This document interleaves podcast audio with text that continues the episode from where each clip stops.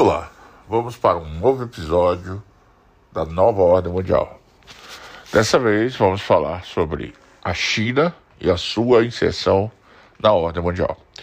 A China, ela foi um país que já estava desde o final do século XIX em franca decadência, já tinha sido um dos grandes impérios do mundo e já pelo século XIX se encontrava sob influência militar, econômica e política do Ocidente.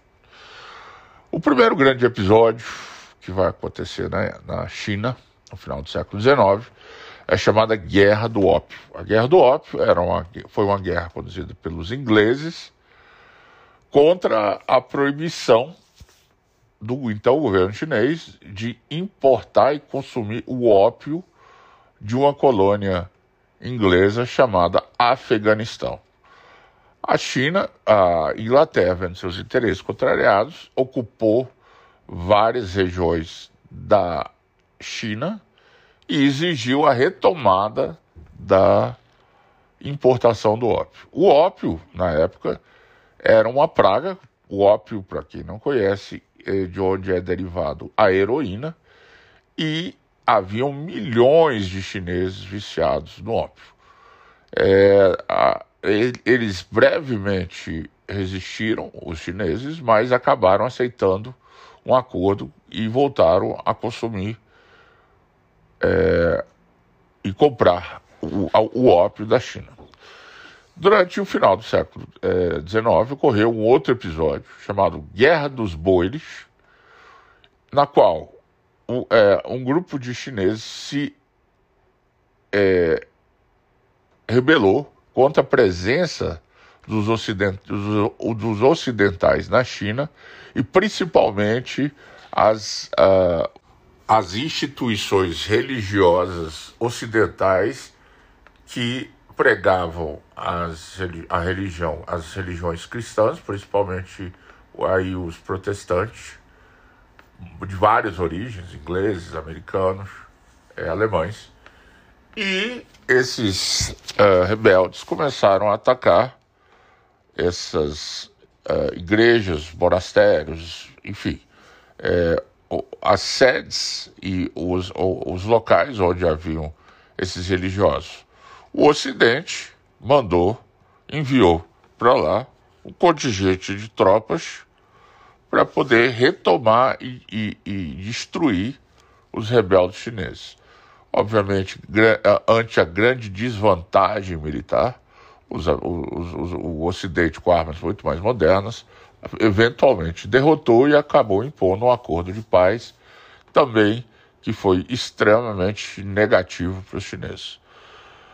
A partir daí até o início do século XX, a China continuou é, sob forte influência do mundo ocidental, sendo explorada comercialmente, e já durante o século XX já haviam sido estabelecidas colônias é, ocidentais, principalmente da Inglaterra. Então, cidades como Singapura, Malásia e Hong Kong foram transformadas em territórios sob a administração da Inglaterra encravadas dentro da China.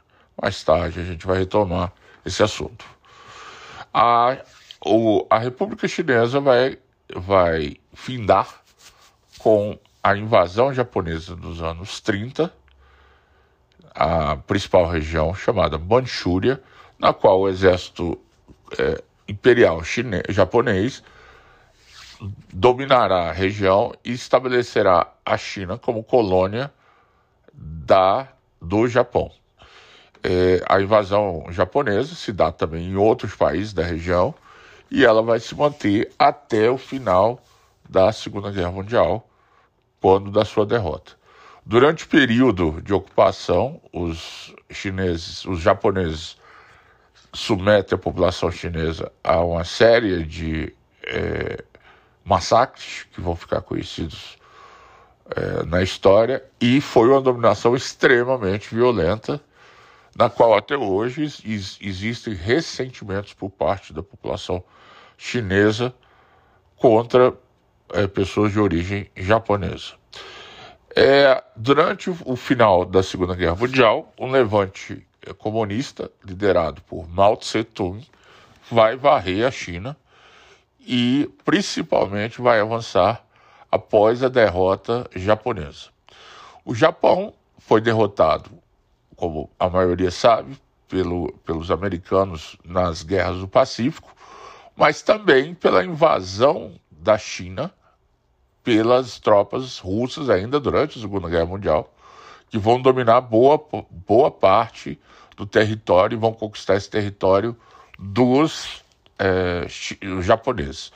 Então, quando, quando a Segunda Guerra termina em 1945, a União Soviética já ocupa parte do território chinês. E, é, paralelamente a isso, ocorre o, a Revolução Comunista Chinesa e Mao Tse-tung vai a, a, tomando cada vez mais território, territórios que vão sendo conquistados em cima dos nacionalistas chineses, liderado pelo então general Chiang Kai-shek. Em 1949, finalmente, os, os, nacionalistas são derrotados e Chiang Kai-shek se retira para uma ilha na costa da China continental chamada Taiwan e lá estabelece um regime contrário ao regime da China comunista e presidido pelo é, pelo secretário-geral e, depo, e, depois presidente, Mao Tse-tung. Né? Então, é, você, a partir de 1949, tem um país comunista aliado à União Soviética do, de, de Stalin. Em 19, nos anos 1950, é, o, governo de Mao estabelece um, um, um programa de reformas econômicas chamado o Grande Salto para Frente. É, foi um programa em que se pretendia industrializar-se a rural e agrícola China e, ao mesmo tempo, desenvolver a agricultura para alimentar uma população que já era a maior do mundo. É, esse, o, o, grande salto para frente vai ser um desastre em vários sentidos, principalmente na chamada coletivização do campo, na qual a produção agrícola despenca e a China passa por uma grande mortalidade de é, pessoas por fome. Né? Então, vão morrer aí milhões por, por, por, por conta das desastradas reformas. É, mais à frente, em, durante os anos 50, a China começa a apoiar um programa de expansão do comunismo pelo, pela Ásia. Então, a primeira uh, expansão que ela vai apoiar vai ser na Coreia, na qual ela apoia militarmente um líder comunista eh, local e se inicia a chamada Guerra da Coreia. A Guerra da Coreia é a primeira guerra quente, ou chamada Guerra de Procuração, entre o bloco ocidental e o bloco comunista. E a guerra ela vai se estender de 1950 a 1953, quando é assinado um armistício e a Coreia é dividida em dois blocos. A Coreia do Sul, é, é, é, aliada do bloco ocidental, e a Coreia do Norte, aliada do bloco oriental comunista, liderada pela China e pela então União Soviética. É, após essa guerra, vai haver uma outra famosa guerra é, entre os dois blocos, que é a Guerra do Vietnã, na qual, nos anos 1970, os americanos vão sair derrotados e estabelece o regime comunista no Vietnã. Né? É, retornando à, à questão da China, a China já nos anos 50 e ano, indo para os anos 60, é, tinha uma grande proximidade com a Rússia devido a uma amizade, uma relação pessoal entre Mao e Stalin. No entanto, após a morte de Stalin em também 53 e a denúncia do stalinismo por conta, uh, por, por, parte do, do novo secretário-geral que presidia a União Soviética, chamado Nikita Khrushchev, vai inicialmente criando um afastamento entre os dois blocos comunistas, os chineses liderados Mao Tse-tung e a China uh, e os russos liderados à época pelo Khrushchev. É, esse afastamento vai se deteriorando e vai aumentando a, a distância entre os dois países, até que nos anos 70 é, você tem um afastamento é, do, do, dos chineses dessas relações mais próximas com os soviéticos e os Estados Unidos se aproximam é, da China buscando um, um, um tipo de relação é, menos atritiva e mais cooperativa com a China de Mao Tse Tung. Mao Tse Tung vai, vai, vai morrer em 1973 e vai ser sucedido por um grupo de reformistas que é, percebiam o atraso que a, o comunismo de Mao Tse Tung tinha, tinha submetido à China e vai lentamente iniciando um processo de abertura. Nos anos 80, influenciado pela perestroika de Gorbachev, os chineses vão fazer sua, tentar fazer sua própria versão de abertura do comunismo, do autoritarismo comunista para o mundo e vão, e vão fazer em 1987 os chamados protestos da Praça Celestial da Paz de Pequim.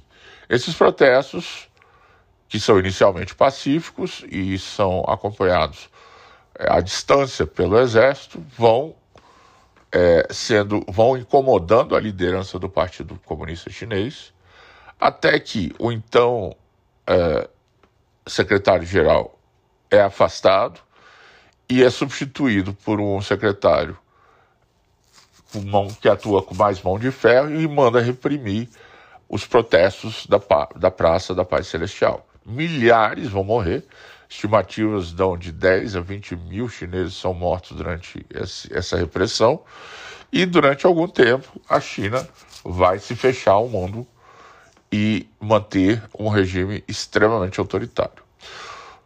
Nos anos 1990, é, o Partido Comunista Chinês decide pela gradual abertura econômica do, do, do, do país com a introdução de reformas de cunho capitalista para que a China pudesse é, se desenvolver de uma forma mais consistente e, e crescer de uma forma mais imponente. É, para isso são criadas dentro da China várias regiões chamadas zonas de processamento de exportação, na qual algumas regiões são permitidas a fixação de empresas capitalistas de, de controle privado e que permite com que algumas multinacionais, algumas empresas externas à China se estabeleçam nessas zonas de processamento de exportações e desenvolvam economicamente a região. Esse modelo vai dando tão certo que ela vai ser a base da explosão do crescimento chinês já no século final do século XX, começo do século XXI. Então, esse é o apanhado sobre a China e o mundo, a sua história no mundo ocidental. E no próximo é, episódio falaremos mais sobre a China e a Rússia no, na nova ordem mundial. Muito obrigado, até o próximo episódio.